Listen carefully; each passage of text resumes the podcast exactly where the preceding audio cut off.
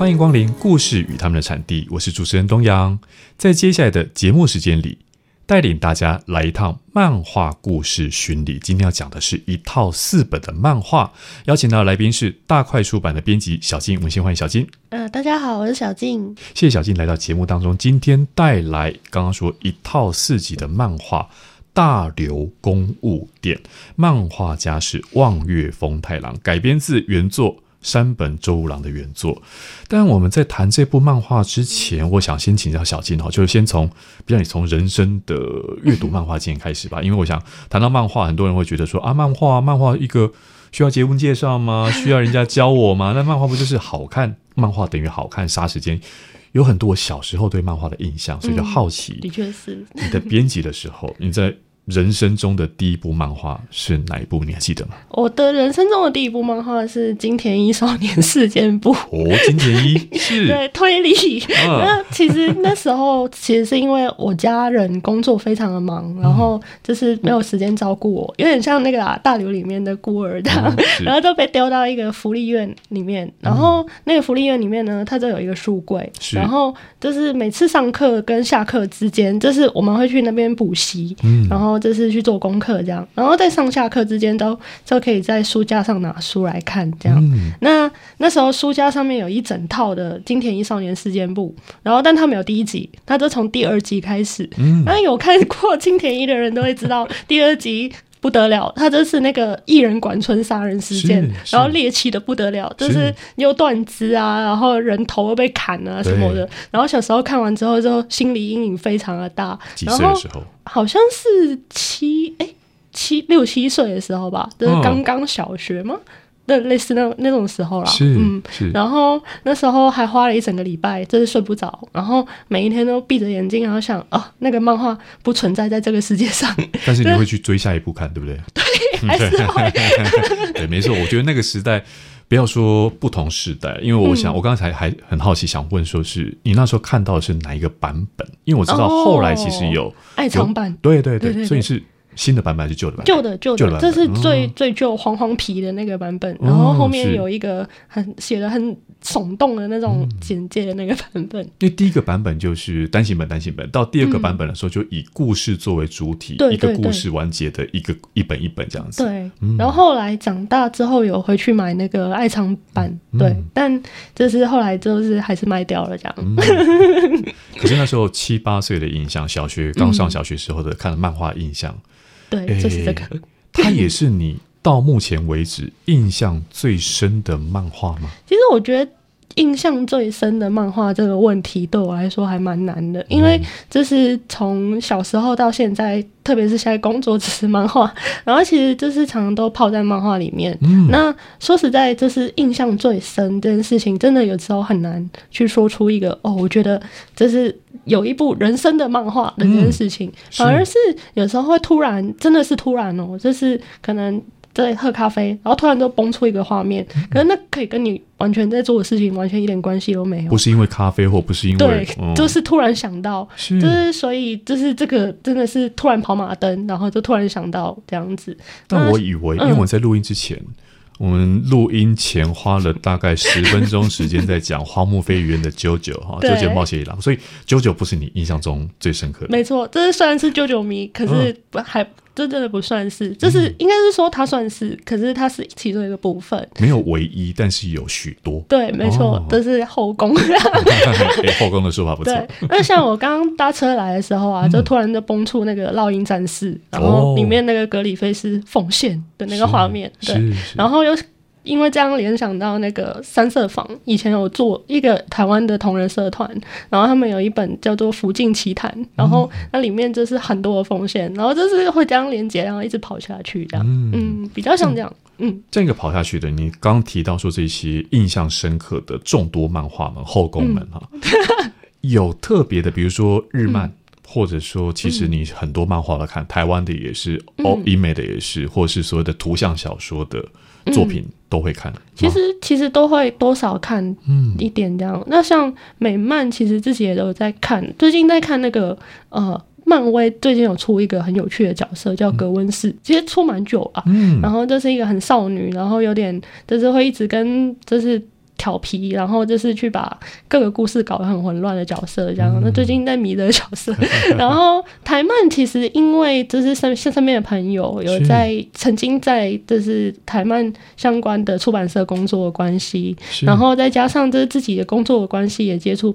的一些些这样子。嗯，对，那。最近也有喜欢的，像 GG Dog，或者是我一直很喜欢的一个叫做 Eli 的是的漫画家这样子，那都会看。那嗯，但韩漫这导致真的看的比较少。就是韩国漫画最近非常的厉害，是就是那种条漫的。但就是对我来说，可能画风等等的都有些关系吧，总觉得吃不太下去。那你看异能了吗？哈，你看异能了吗？还没，还没啊。对那你会先想，如果是像这部已经改拍成电视、嗯、电视剧的韩漫的话。嗯以你刚刚讲到你对漫画的喜好，你会先追原著漫画，嗯、还是先看大家现在讨论很热的韩剧嘞？这是访访纲以外题目哈。嗯，我可能我可能还是会比较倾向先看漫画，然后嗯，嗯，就是我自己对于就是比如说 JoJo 也好，嗯、就是我自己也是就是把漫画先看完，然后再去看动画的人，是对，是。都会觉得啊，还是想要看那个 original，然后再来接触这样。嗯，我也是这这一派的，因为我觉得说机长，哎嗨嗨嗨，因为我会觉得在看漫画，今天真的是漫画故事巡礼哈，也是在访问之前，小金有问到说为什么会选择这部作品，我真的是看很杂，那漫画也看，尤其看刚刚讲说那种漫画，我想我习惯会先看原著，再去看它的改编，无论是动画的改编，或甚至是真人，以及有一些我就觉得拜托你不要真人化哈。航海王到现在还没看呢，但是、欸、但大家评价很好哎、欸。对，可是我一直觉得说真的吗？的那种，嗯、因为包括像刚 JoJo JoJo 的真人化，我也觉得嗯，嗯我我到动画就是极限了。虽然高桥医生去演里面的还，还是很帅啦，对对对，那个是看他帅哈。对，好拉回来讲，就是变成在讲到漫画故事的时候，嗯、真的我觉得不只是漫画本身，或你遇到同好，或你遇到。同世代的朋友里头，你有这种可以跟你讨论很愉快，嗯、甚至你的同世代的朋友当中，讨论度最高的是哪部作品？其实说实在，就是 讲真心话，就是其实、嗯、呃，我同世代的朋友不太会，就是大家在聊漫画这样。但如果不，你所谓的同世代的朋友，如果不是、嗯。真实的碰，真实世界当中碰到，比如说网络上，哦，你说网络上的，嗯，嗯，我觉得因为自己的关系吧，所以还是 JoJo 比较多，还是 JoJo 多，对对对，所以你会上 PTT 的 JoJo 版吗？呃，不会，不会，对对，我是会进去这边看一下的，因为我没有在看 PTT 的习惯啦，嗯，但但其实就是比如说，因为你滑 IG 啊什么，就是上面还是很多朋友都是都是非常喜欢 JoJo 这样子，那他会 JoJo 站姿的拍照，对，会，然后会有 JoJo 滤镜这样，对对对，不错，这个就是标准的粉丝。呃、所以今天标准粉丝，可惜我们今天不是谈 JoJo，也不是谈你刚刚讲说印象深刻。嗯、但我今天读完，在今天要介绍这部《大流公务店》，也是印象深刻。但那个印象深刻不是一种太、嗯、太热血、太激情的。嗯，先介绍一下吧。这一本作品在编辑《大流公务店》之前，你有听过这个漫画家望月风太郎吗？嗯，其实我觉得，呃，应该是说我自己啦，本身在编《大流》。公务店这套漫画之前，我瞎称大流，嗯、然后就是其实望月风太郎对我来说，其实还是蛮陌生的。哦、说实在话，是。因为就是多少会有听过哦，好像有这么一个人，就是、嗯、特别是前几年，因为我自己本身是一个影迷，然后就是非也蛮喜欢 Wes Anderson，然后前几年他有呃，这是改编一个就是犬之岛，是对，然后有做了一本漫画，然后我们公司之前又出这样，那这是从那一部开始之后，其实反而是。才开始听到望月风太郎，嗯、但对我这个世代的，就是呃，我现在二十几，然后就是的朋友来说，其实望月风太郎是一个相对来说陌生的名字，是，但是可能顶多就是就算是我们这一辈比较呃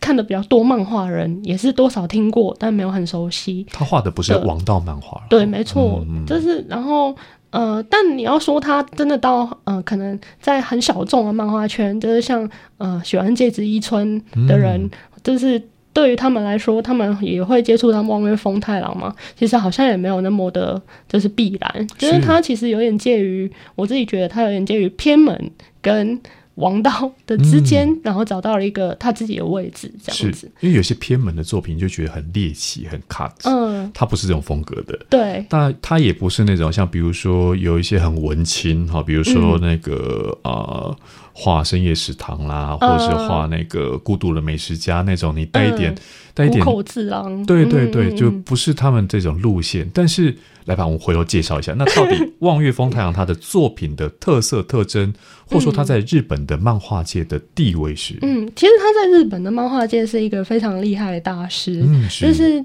就是呃，像大友克洋自己都有说过，就是觉得、啊、阿基拉的大友克洋，大友克洋，他就觉得啊、就是他就有说望月丰太郎是这一代最厉害、最有才华的漫画家。哎，等一下，他们两个同一代哦。呃，对，年龄差不多，差不多是现在大概就是六十上下这一个时代。对，然后那个松本大洋就是自己也曾经有说过，就是他觉得，呃，其实他受到望月老师的作品的影响非常的深，这样、嗯。那其实这些都真的找得到资料，就是以前他们在一些的漫画杂志上面连载，就是会有一些小小的采访的时候，其实有提过这样，有他们之间对谈呐，漫画家之间 对谈的时候，也这些名字都会对都会跑出来，跑出来，就是哦，所以大家其实对于望月风太郎其实是有，就是哦，这、就是一个厉害的大师这样的印象，这样。他哪里厉害嘞？他对，等等都要讲了。那他呃比较。台湾的读者比较认识他，应该是《万族》跟《末日》这两部作品吧。是，就是他其实是他在两千年前后的作品。嗯、那那时候的他的作品的风格比较偏向那种就是暗黑，然后就是有一点奇幻的故事的元素在里面这样。嗯、那但是他也是一个风格很跳跳。就是很跳痛，就是常常跳来跳去的。每部作品的风格不见得对，都都可以重新 对，对推倒重来这样。对对对对。那呃，像我自己很喜欢他的是《饮茶时间》嗯。那《饮茶时间》这是一部搞笑漫画，这是非常的好笑，但是它有很多很无厘头的桥段。然后你把里面的对白给拿出来看，哎、欸，这不是村上春树吗？嗯、就是他其实是等一下，村上春树跟无厘头是画得上等号的。对，就是那种呃，就是前后是非常断断联的那一种。啊种就是文有文学性、有诗性的句子，嗯，然后突然跑出来，在他那些很搞笑的画格里面，对，这是这件事情，嗯，就是文字上很常常春树，但画格很搞笑的这件事情，都还蛮好笑。然后这边想请教一下，嗯，你说画格很搞笑，是人物或是？正，正在发生的剧情，就是很很好笑的事情，可是他突然会出现一一两句，就是哦，就是。突然有点无理，就是没有很有关联性，可是有一点诗性的那种句子，嗯。然后你再去看几次的时候，你都会觉得哦，还蛮有感觉的这种。对。因为我要讲到漫画，很多人可能第一时间想到就是、嗯、啊，就是图像嘛、线条嘛、嗯，然后里头人物的动作情节。但其实对话或里面运用到文字，也是其中很重要的一环。对、嗯，而且两个相衬在一起的时候，才能够表现出。漫画最大的魅力，嗯，我我完全是同意的。特别是呃，这一次这套大流公务店，那我自己在看的时候，我每一次看到第三集最后那两页，就是配上那个就是对话框里面，但是我可以再跟大家分享。然后那个里面，我每一次看到，我都会觉得很想哭。就是他他是呃，他的画格里面没有一些很明确的事情正在发生，可能是他里面。那个讲的，再配上他那个配图的时候，哦，那个张力真的是，这真的我看了六次，因为我校对了六次，然后就是当我每一次看到那里的时候，眼泪还是忍不住，就是会想要出来这样子。嗯、那我当然会再跟他大家讲这个，我觉得这个实在是太厉害了。是因为今天这一集最大的挑战就是，当漫画家 他用图像去表现的时候，我们就要在。广播节目里头用用我们的口述去让大家在脑海当中的那个画面，而且其实那个画面不用多，因为只要让大家愿意去掏钱买书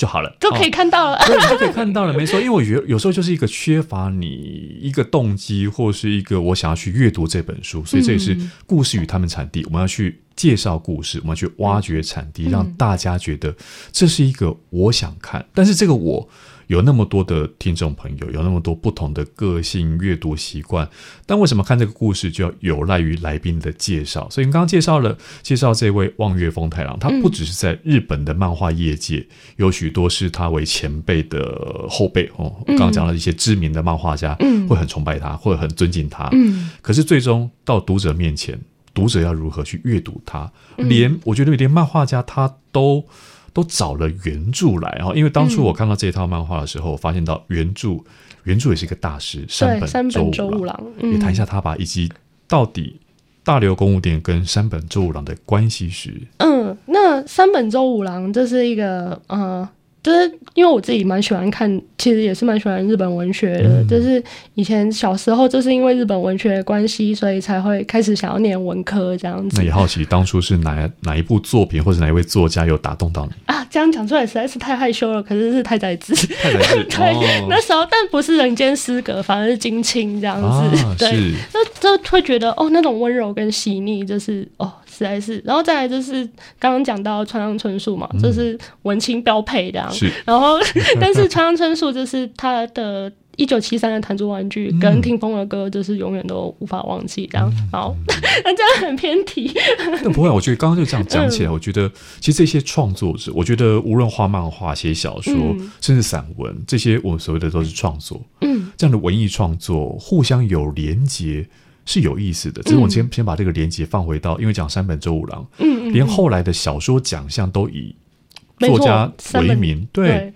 就是我我想大家多数听过三本周五郎，嗯、都是听过。山本周五郎讲，对，他的作品可能接触还没那么多。像那个就是比较有名，像那个呃，我们现在比较熟悉一坂幸太郎啊，然后或者是就是他们都会获得过这个奖，这样。但是我们好像从来都没有看过他的作品。以及三本周五郎奖到底是颁给什么类型或者什么风格的？它其实是一个呃大众文学的奖项，就是它其实是那个新潮文艺振兴会，是就是设立来就是。纪念文豪，因为文豪自己本身就是三这三周本身其实也是一个，就是他是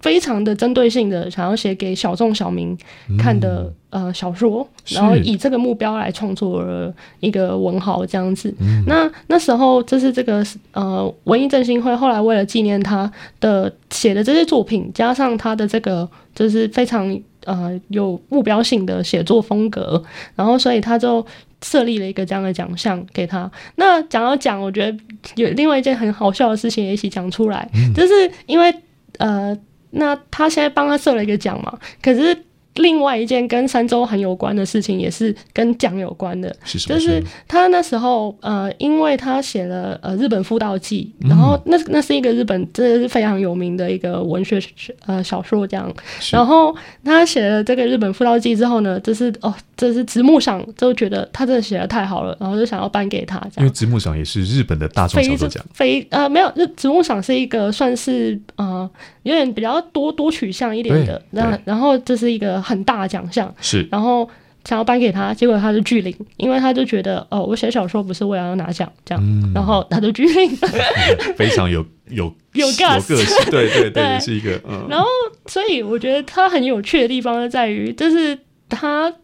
跟奖很有关系，嗯、就是他成为了一个奖，然后他也。呃，这是巨灵那个奖，这样对，非常有趣。刚讲那部作品叫《日本妇道记》，对。但这一部，哎，那跟我们今天谈的《大流公务店》，《大流公务店》也算是他一个，他其实不是长篇小说，对不对？对，他其实只有七十页，嗯，算是一个短中篇小说的长度。对，嗯，我我想可能甚至已经有点接近短篇小说了，嗯，就是真的就只有很薄一本七十页这样子。那很可惜的是，就是这本。呃，原著小说现在在台湾也还还没有中译本这样子，嗯、哦，所以还没有中译，不是绝版或什么的，是从来没有，从来没有经过，对对对、哦。但是我今天可以透过望月风太阳的改编哈，它它、嗯、等于是改成了漫画的版本，嗯，在我们没有办法阅读到，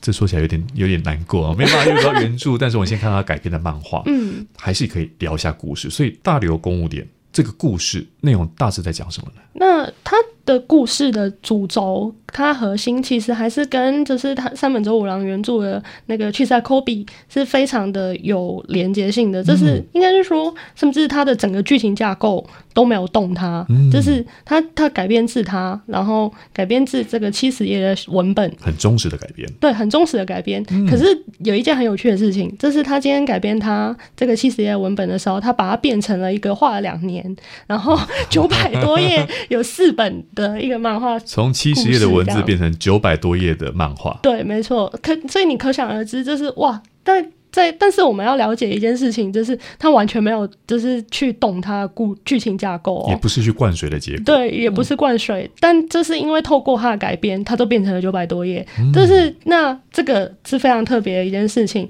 那另外一个特别的事情是，就是它另外一个比较特别的事情是，虽然我刚刚讲，就是它故事的架构没有变，嗯、可是它的舞台其实是有。搬移的，那他的原著小说其实是一个在江户时代的一个时呃时代小说这样子。嗯、是。那可是他现在就是这部新的作品，这、就是望月风太郎他的改编，把它搬到了就是二十一世纪的现代。现代。对，就是他以一个就是现代人的角度去讲一个呃江湖时代的故事。嗯、这件事情其实非常有趣的，因为它。就像刚刚讲的嘛，故事的结构没有变，它还是一样。呃，它的故事其实主要就是讲，就是呃一个叫一只亭的地方，然后发生一场大火。嗯。然后因为这样大火的关系，所以有一些小孩就是在孤儿院的小孩没有家可以回去。然后呃，我们故事的男主角也因为家里被烧了，然后就是呃父母都过世了。然后呃，我们的女主角因为母亲本来就已经。呃，也跟这件事情无关，可是她也过世了，那她决定回来家乡照顾大家这样子。嗯、那所以这是这些完全没有父母、没有家人，然后聚集起来变成一个家人的故事，是，然后互相去扶持这样。那他当初的这个故事呢，就是三本周五郎的这个江户时代的故事，其实也是一样的架构，就是、嗯、但是那个人情的核心呢，就被望月风太郎。呃，传承了下来。然后他虽然把它放在二十一世纪的现在，可是他其实还是时时刻刻的想要呼应，就是呃，那个他，我觉得这也是他很坚持的一个地方。因为如果你去看的话，你会发现他在这本漫画里面很多次的有提到一句台词，就是无论时代怎么变。人人情跟一口气还是最重要的东西，嗯、对的这件事情。那我觉得这就是望月丰太郎在改变的时候很重视的那个核人情的核心，就是他觉得，就是虽然我今天改编的这一部是一个江户时代的故事，讲的是江户时代的东西，是看起来非常对于我们今天来说都非常老套的东西，然后、嗯把它搬到这个现代来的时候，告诉你这个东西其实还是非常的重要。嗯、它其实我觉得某种程度上是在提醒我们，的这种互相扶持的人文的精神还是非常的重要的。是，嗯，其实我一个我在看这部漫画的时候，嗯、呃，如果以刚刚小金的介绍，它虽然原著是在江户时代，但啊、呃，望月丰太郎把这个故事搬到了现代。嗯，如果有漫画家或另外一个改编者，他把它往前再提个。一千年好了，我觉得故事这样成立。嗯，对，因为里面人情的东西在不同的时代，可能你看到的，尤其是小说的文字描述，嗯、或是漫画的绘绘画，在视觉的表现上面，也可以看出时代感。嗯，但是人与人之间，当遭遇到那那个不幸，可能是一个很外来的、无法抵抗的，嗯、但是也有出于自发的，我可以去做什么，我可以跟别人产生什么的互动连接。嗯，那也是小说当中。跟漫画里头不断去去尝试着要告诉读者的事情，嗯，没错，对就是嗯，对，所以我觉得这个这个是，呃，刚讲说一千年虽然可能夸张一点，但是它如果不只是在江户时期跟现在，嗯、我们就挪出日本来到台湾阅读，甚至看到这本书得了很多奖，嗯、就这些奖项也是因着。诶，这部作品它能够有这样的一个穿透力、穿透时代，然后穿透文化，嗯、所以才得到这些奖。以及也请小新帮我介绍一下这本书得了哪些奖嘞？嗯，他其实最主要得到的奖项，应该我想应该是就是得到了安古兰漫画节的长篇漫画赏这样子。那安古兰漫画节这是一个呃国际级的，这是漫画盛事。嗯，那呃有幸就是今年我也会一起去这样，然后。这是因为我们公司就是一直以来都会就是呃，这带着台湾的漫画家一起去安古兰的台湾馆，然后社馆，然后就是去呃跟。都带大家走出国际，然后就是还有就是去做一些交流这样子。是。那安古兰漫画节，呃，因为我也是今年张会是第一第一年去啊，嗯、那或或许明年还可以再分享更多这样。那可是他其实是就是有在关注漫画的人都非常就是知道哦，有机会有生一定要去一次的盛事这样。嗯、是，是。那呃，像是可能比如说双本大洋就会去那边，就是哦有一个。这对谈啊什么的，嗯、或者是也有很多不同来自不同漫画呃不同国家的漫画家，或者是出版社，嗯、然后他们会在那边就是设摊，然后就是有一些刊物，然后有一些 scene 的特区这样。然后更特别的是，安古兰漫画节它其实是一整个城镇的的活动这样。那回到这个奖的本身，那它其实是很多的专家就是在一起，就是呃去就是。呃，看很多的作品，嗯、然后去评选出来的，对，所以它其实是蛮有指标性的。而安古兰的这个奖项比较特别的地方在于说，就是他选出来的作品，往往其实都是那种，就是他其实比较不那么呃，在日本的漫画的奖项，你会很常看到的身影，嗯、就是他其实是呃有他。风格都蛮特殊的，比如说呃，平屋慢生活，嗯、这是这是一个例子，对啊，或者是那个呃，达尔文，嗯、对，这也是一样，对，是。就是其实都是非常有特色的作品，有个性，然后艺术性、艺术、嗯、表现的性质比较强，对，是，嗯，所以这样的一个小说，呃，这样的一个漫画奖哈，安古兰国际漫画节长篇漫画奖，嗯，它对于台湾的读者，或者说你在编辑这本书的时候，嗯、这个奖项。呃，我到现在台湾的读者是不是看到哦，有安古兰的得奖，我就会去买。嗯，还是你看到市场上面的反应，对于这个奖项以及它连带出版的作品的反应是？我觉得主要是给了爱好者们一个算是哦可以去参考的一个轴吧。这、嗯、是虽然说，这是也很认真说，这是虽然这是今天我们可能在看到一个奖被印在书腰上面的时候，这是可能对他当下并。不特别会有什么样的感觉，可是当你就是呃有一定的就是呃在看一些漫画的时候，然后你想要去找一些特别一点的作品的时候，嗯、或许你可以去那里找找看，是就变成一个指标了。因为往往这个指标在你还不认识他之前，你都是得先从得奖作品去。感觉到说哦，原来他会得奖是什么样的魅力？对，那以这个魅力，如果想要继续延伸这种魅力的阅读感受的话，那或许下一步就是继续找得这个奖的作品。嗯、对，或许也是一个选择，也不一定。嗯、但你也有可能会找到哦，就是这个不是我想要的。欸、对，对，对，对，对。但我觉得那也是一个阅读，或是在选择出版品，或是像一个它就是一个冒险。对对对。而这些冒险呢，我想刚刚讲这个奖项，或许不只是对一般的大众。嗯，专业的漫画家也会特别去追这个奖项，尤其是呃台湾的创作者，可能也因此想要说，哎，他不会是只有国外的漫画家才才会得奖，嗯，不是只有国外的，刚刚讲到台湾都会在那边设馆，也是一个进入到国际的机会。没错，没错。待会就从这个角度继续来谈大流公务店，听首歌休息一下。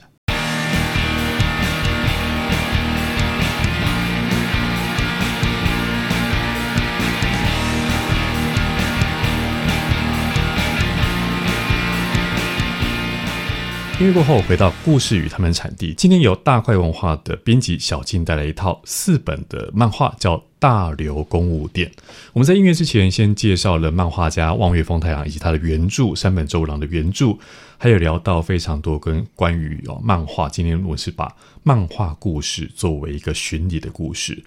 那诶，今天其实我对节目定了一个主题哈，主题叫做。跟着书中人物一起呼吸的漫画故事，其实是源自于一位漫画家对这套作品的推荐语。嗯，那我们在音乐之前也提到，是像安国人的漫画节。嗯，可能这一套书或是得奖的作品，是台湾的漫画家会去会去找来看、找来阅读、找来去算是一个参赛作品、得奖作品的一个学习，是这样子吗？以及。刚刚讲到漫画家的推荐语，跟着书中人物一起呼吸的漫画故事，你在读的时候，你说读了六遍吗？嗯、读的时候 也有这样的感觉吗？其实，其实说实在，真的是有，但是不得不说，其实这句话讲的非常的精准。是因为我自己有这种感觉，嗯、而且我我我们都要打包票，这这不是只有推荐语，它 就是一个出自于看完这部作品会有的感觉。没错，这是哦，第一瞬间就是会觉得有这个感受吧。嗯，就是呃，某种方面来讲，我觉得呃，这句话之所以呃非常的打到的原因，是因为。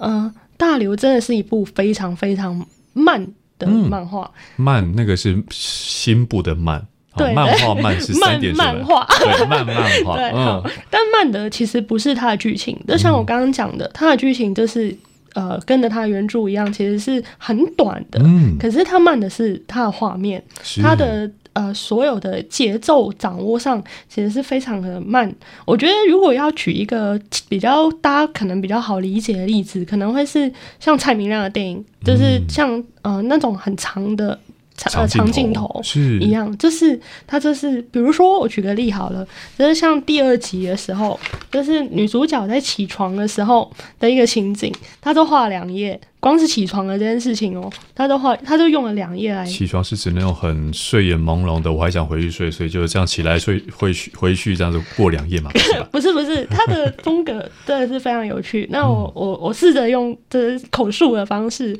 来给大家去理解这种慢的魅力。嗯、它有点像是啊，他一开始他的画格是就是像。呃，我们可以看到，就是女主角，就是有一个，她先从一个闹钟开始拍，嗯、那你你就先想象它是电影，然后她从她的一个闹钟开始有一第一个分格，然后再来就是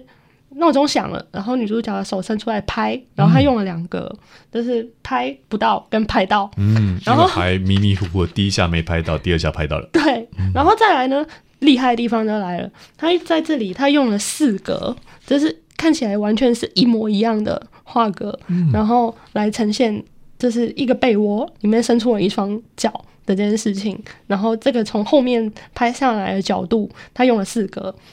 那这四格基本上就等于是一页了啦。嗯、然后，但那你可能第一次看的时候，你会觉得很疑惑，但当然你会觉得他很帅，就是他是一种，就是很像拼贴艺术，嗯、或者是普普艺术那样的，就是一个四格的呈现，但它又很干净，就是有点不一样。可能你还是会觉得很厉害，但是你一开始你不可能没有办法理解，就是他为什么这么的呃坚持要要贴四格一样的在这里呢？嗯、可是你当你去再看几次的时候，你再想一下。你就会发现，这不就是我们会有的赖床五分钟吗？是，就是时间流动了，但是画面是在还在那边的。对，就是你就呃这样，然后你看不到前面你他的他的表情或什么，他也不给你看，是但是他就用这四格来告诉你，这个就是五分钟哦。嗯、然后当你再仔细去看的时候，你就会发现隐藏在画格很出斜的地方，那边有一个钟，嗯、是，然后。第二格的时候，它是六点三十分，嗯、但是第四格的时候，它悄悄的把它画成了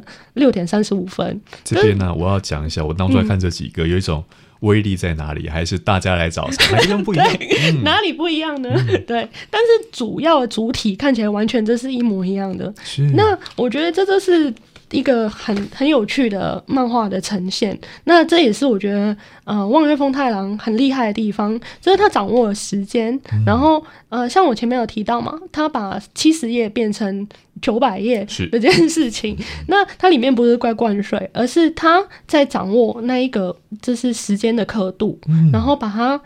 的步调放得很慢，然后让他跟我们我自己的看法是，我觉得他跟我们自己的生活的时间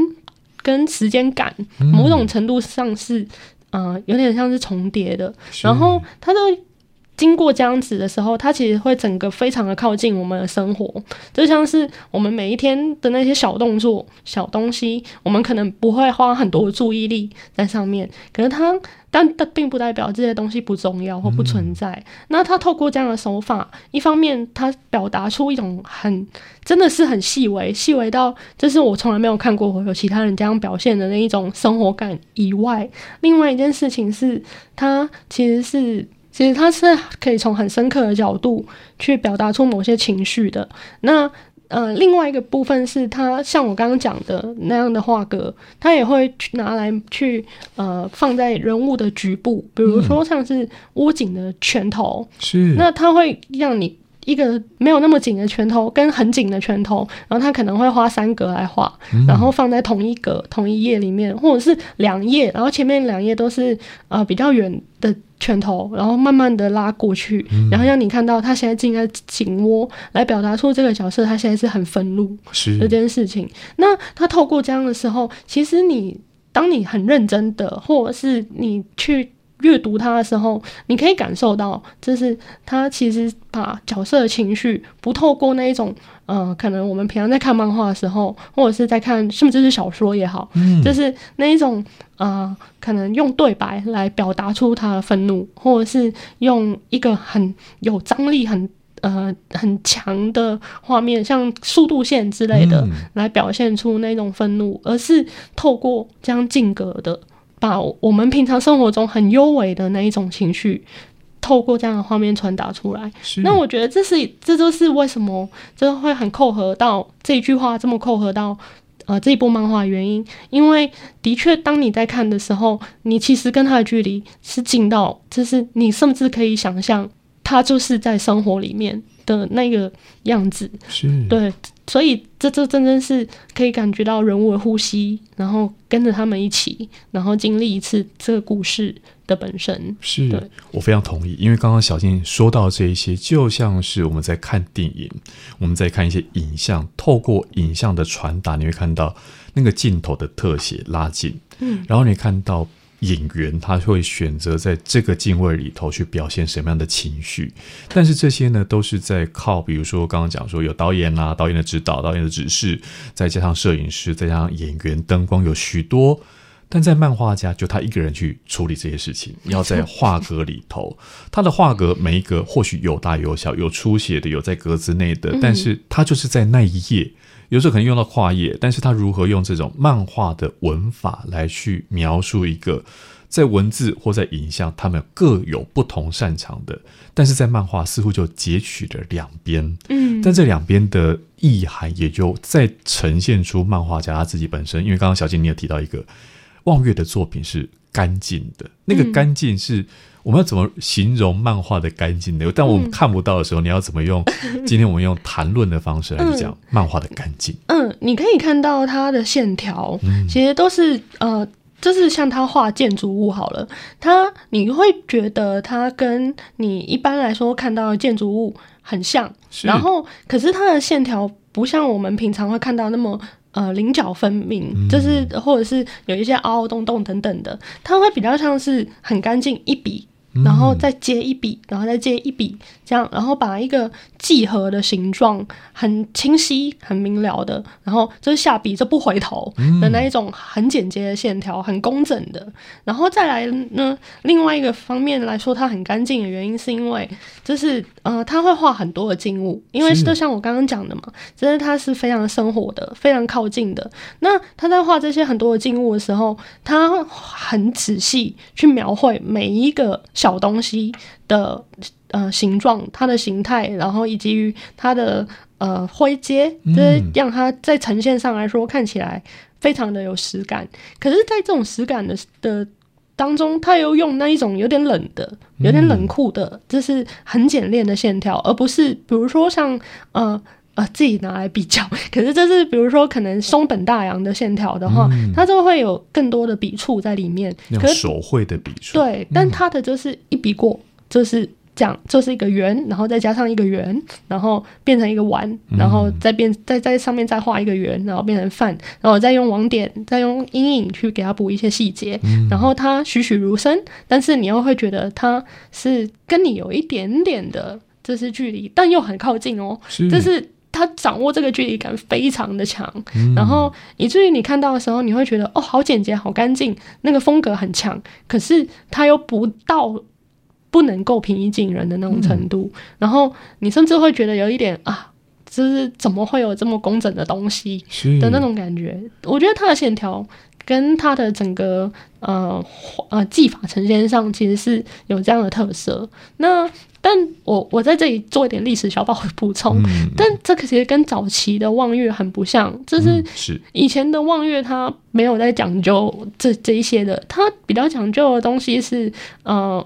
那种氛围的呈现，嗯、那一种呃像我刚刚讲的，就是绝望感啊等等的。可是像你看呃，所以你看以前就是望月的作品的人物，不会像你现在看到的他的人物那样，就是他的线条很分明，然后。是非常干净这样，但以前他的人物比较偏向是可能像伊藤重夫，嗯、就是那种就是可能或者一些老漫画里面会出现的人物跟角色一样。然后所以我觉得他是从东京怪童开始有这样的转变，我觉得这也是也是非常有趣。是，嗯，而这样的转变，我想对于常看漫画或是会追着同一个作家的作品，从过去的作品到现代作品，或是前一个世代的上一个世代的作品进入到下一个世代，分析起来。但如果我们单就看这本《大流公务典》，我们简称《大流》这样的一部作品的时候，你会怎么去讲到说，这可能是有点哲学性的问题，或是一个很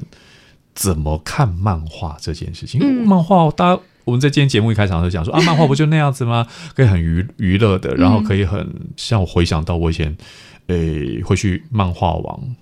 出租店，或是我学校附近中午吃一碗面的时候，旁边就是蛮贵的漫画，所以你看，然后就边吃边看。对对对，但是我觉得好像看望月的，或今天在看大流，嗯，他那种生活感是不同的步调跟不同的掌握度，所以这边要请教小金，嗯，漫画要怎么看呢？我觉得看漫画这件事情，就是嗯，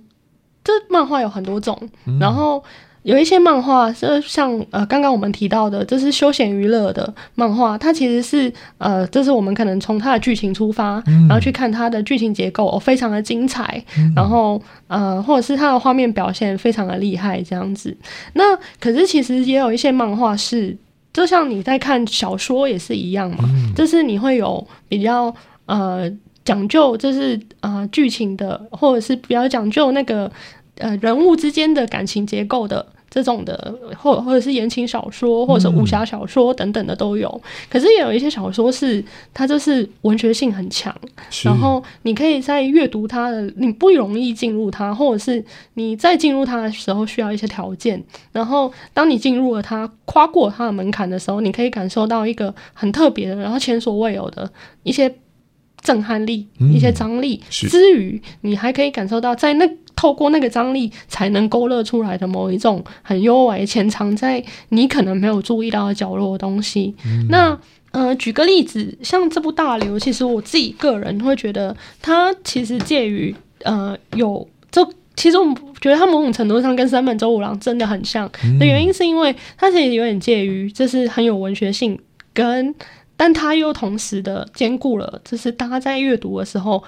可以进入的这件事情，嗯，但是当然你可能还是会需要花一点力气，或者是花一点时间去进入它。就是你还是会，但你还是可以接着它的节奏，然后顺顺的看下去。然后当你在回味的时候，那个厉害的东西会开始慢慢的浮出来。嗯，所以它要求你的，事实上是你可能会需要多阅读几次，是对，但是不能读快。就像你刚刚讲说，慢慢，看，对，慢慢看，对。慢慢画，没错。因为这点，我可以提出一个呼应啊，就是其实看漫画看多了，你大概就知道说，有些漫画家跟小说家一样，嗯、你会用用一些技法。没错，但是他技法不是炫技，而是他要呈现出某一种气氛。嗯，所以那种气氛不像是王道漫画，许多可能不同的漫画家画出来的，他们知道这个的风格，比如说就是在 Jump 上面的风格，所以一致性会很强。嗯，但回到这种单行本或像望月的风格的时候，你可能还要摆脱掉他上一部作品的，可能这部完全不是这个样子。嗯，但是有一种，至少我当初在看的时候，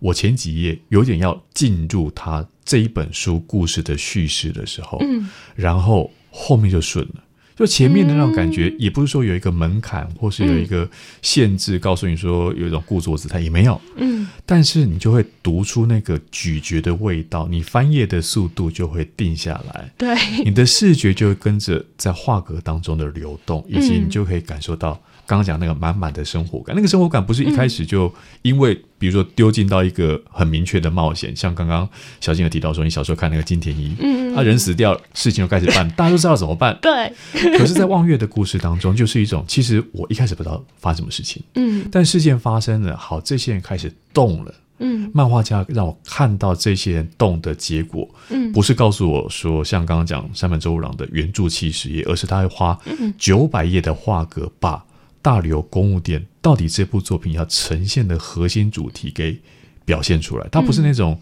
连载个一百集都还在连载的故事的那种 那种进展的速度，这是很不一样的。嗯，然后就像接你刚刚的话说，嗯、就是它其实当他在呃呈现这一个就是人情的核心啊，以及这一些东西的时候，但是呃。呃，像刚刚讲的，你前面还不知道他在干什么，对，然后然后慢慢的可以感觉到他们的情绪、他们的感情这样子。但是当你看到最后的时候，才会发现他其实花了这么多的篇幅在讲一个这么简单的故事的时候，他其实是在梳理，就是这些人、嗯、他们之间的情绪，他们。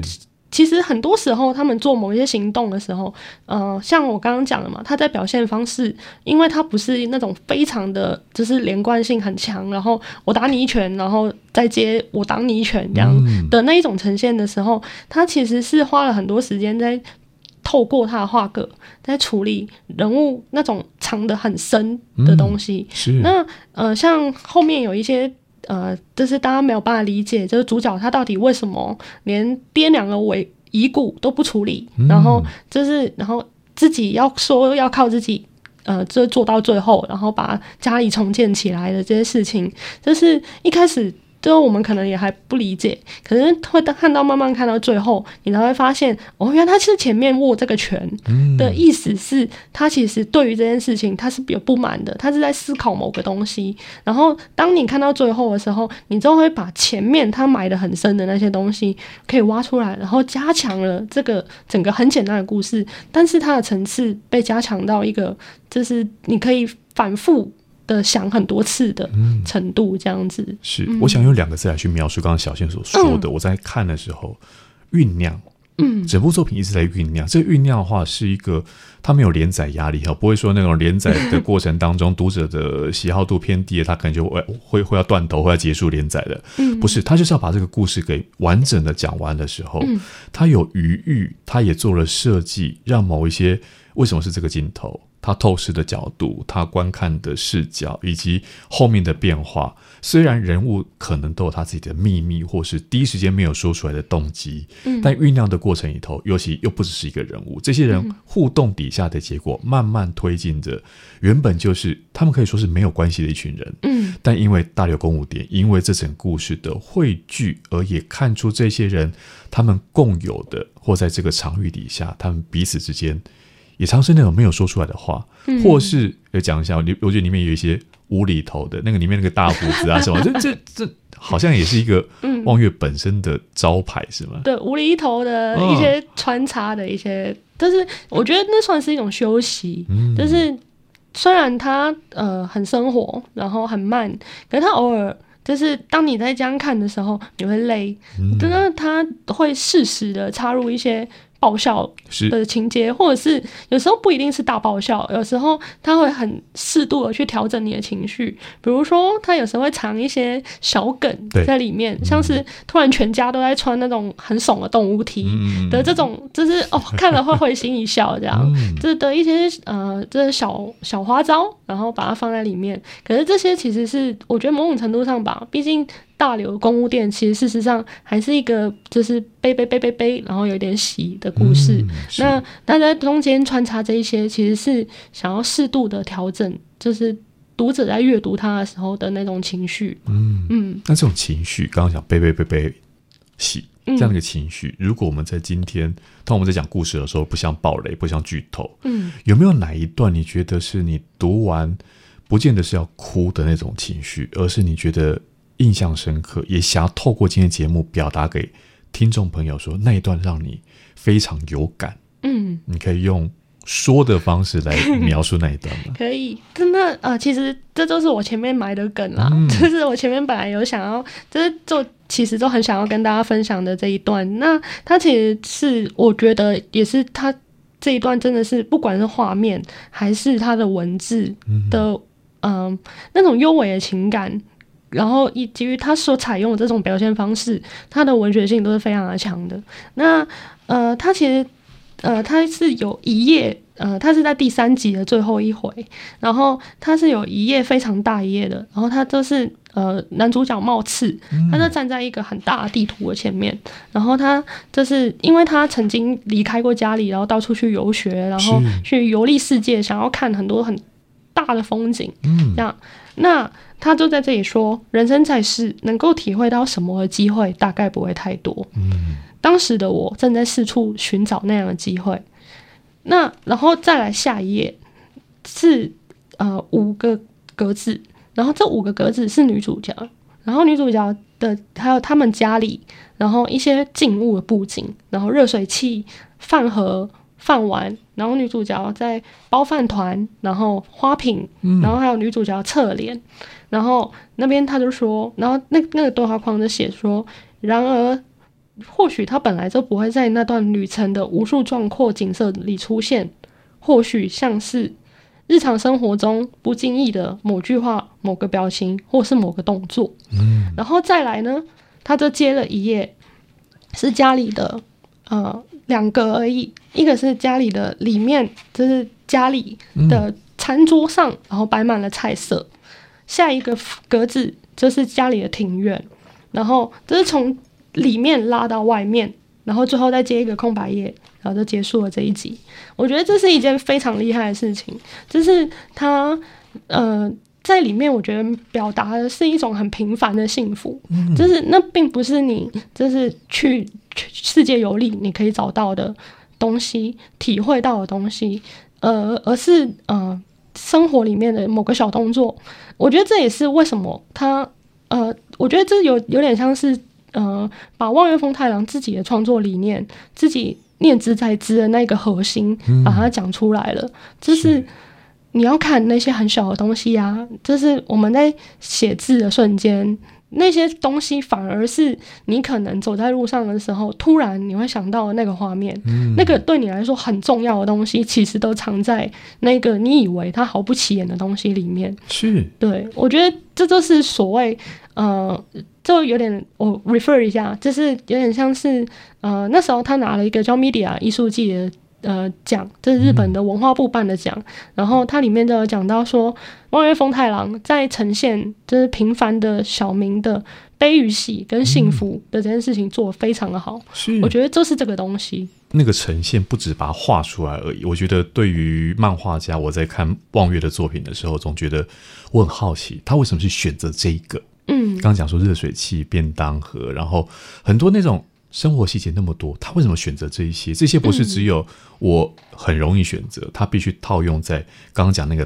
对比的情境。嗯，就整个故事是被设计的。这种作品，我读完之后，读完《大流公务点》，或我觉得要邀请听众朋友来读这套书的时候，节目最后就想请小金来帮我介绍一下延伸阅读，可能是读完《大流公务典》的延伸去阅读，或者是从待会你要介绍作品当中，哦，原来大流跟这部作品我读过了。有关系，所以有哪一些？哎，可能是故事，可能是漫画家可以找来延伸一读呢？呃，说实在，这是大流公务店的风格、嗯、本身真的是太特别了、嗯，就是他就算以望月风太郎自己本身来说，你都找不到，就是 可以对比的，就是就是可以哦，我我喜欢这个哎，那我还有没有下一步？没有了，不好意思，嗯、这样，可是，可是可是。如果你喜欢就是这样的画面的呈现，你觉得想要，但不是完全一致。嗯、但是我觉得最近 Mangasick 有出跳舞的机器，这是伊藤和、哦、伊藤重夫的作品。嗯、那我也是刚刚才拿到手，开始读它的时候，我都觉得它有几个跳舞的那种，就是分镜。的表现，然后以及那那些跨页的分镜的表现，嗯，还有某一些呼吸感，其实跟望月是有雷同之处的。嗯，那我觉得掌握对，但他没有那么慢，对，他还然后他的角色的线条简洁，但是没有像望月那么冷。是，嗯，那我觉得这是一一个，然后再来呃的话，就会是比较故事方面了，就是呃，如果你对于这样的故事有兴趣，就是讲一些就是。嗯、呃，没有家的人，然后聚集在一起的这种人情的故事的话，嗯、其实我会觉得最近呃，台湾有一个漫画家叫 GG Doc，然后他有出了一部叫做《刺猬》的作品，嗯、我自己刚刚开始读了一些些，然后我觉得也是非常的贴合这个主题的。嗯、那呃，据说漫画家本人也非常喜欢大柳公务天，哦、有一个有一个互相呼应的共鸣的感觉。对，啊、那如果对于生活感。呃，就是对生活感，然后还有这种故事也同样感兴趣的话，嗯、然后也想要看到生活感，但是那个呈现画面呈现就可能完全不一样哦。嗯、但还是可以去看，就是松本大洋的作品，哦、就是东京日日的生活感也非常的厉害。嗯、那他怎么样去描绘城市？怎么样去描绘很少很少数的几个角色之间的互动的这件事情？嗯、我觉得也是非常的有趣。那另外一个当然不得不提嘛，这是孤儿的话，那当然就是 Sunny，就是 Sunny 还是。得要看的，是是 是。对，那我觉得目前想到的是这些。嗯，从今天我们谈这本望月风太郎的作品《大流公务店》，延伸到小金刚介绍作品漫画，真的我觉得漫画作品非常多。可是今天读到了一部有感、有共感的、读起来非常喜欢的故事的时候，就会想要继续往下延伸。延伸的或许可以从望月丰太郎的其他作品，又或者是小金刚介绍的，以及。真的我很喜欢大块大块，包括有大块自己的主品牌跟大辣出的漫画这些作品，我觉得都开拓了读者的视野。也希望透过今天在故事与他们产地，我们从故事开始进入往产地去爬挖的时候，可以找到这些有趣的故事，丰富自己的生活。今天非常谢谢大块文化的编辑小静来到节目当中介绍这套有趣的作品《大刘公务店》，谢谢小静。谢谢，也谢谢各位听众朋友今天的收听，欢迎持续关注脸书粉专东阳之推和互动哦。下周同一时间，请继续收听故事与他们的产地，拜拜。